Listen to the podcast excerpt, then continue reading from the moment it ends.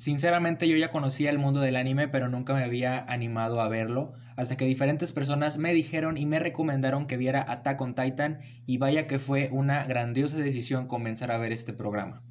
La trama de Attack on Titan es emocionante de principio a fin, pues se manejan muchos elementos de thriller y de drama. De igual manera la serie cuenta con un trío de protagonistas extraordinarios y sin duda lo que más se destaca de estos personajes son sus desarrollos individuales conforme el programa avanza.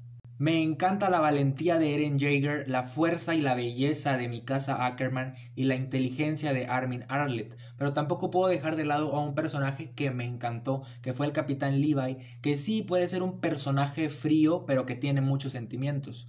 La animación de la serie es muy llamativa y encaja a la perfección con las elegantes escenas de acción que por cierto tienen una grandísima fluidez.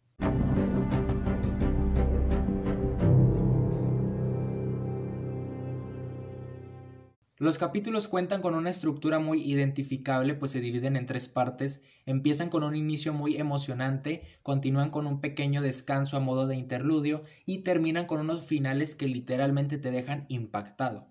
Attack on Titan es entretenida, espectacular, misteriosa y cuenta con grandes sorpresas en su argumento. El enfoque centrado en adolescentes funciona magníficamente y se acopla con su bellísimo ambiente germano. Por otra parte, la banda sonora también es espléndida, pues acompaña de gran manera a la trama y su acción. Personalmente a mí me encantó mucho su primer opening, Guren no Yumiya. Sin duda, Attack on Titan se ha convertido en una de mis nuevas franquicias favoritas.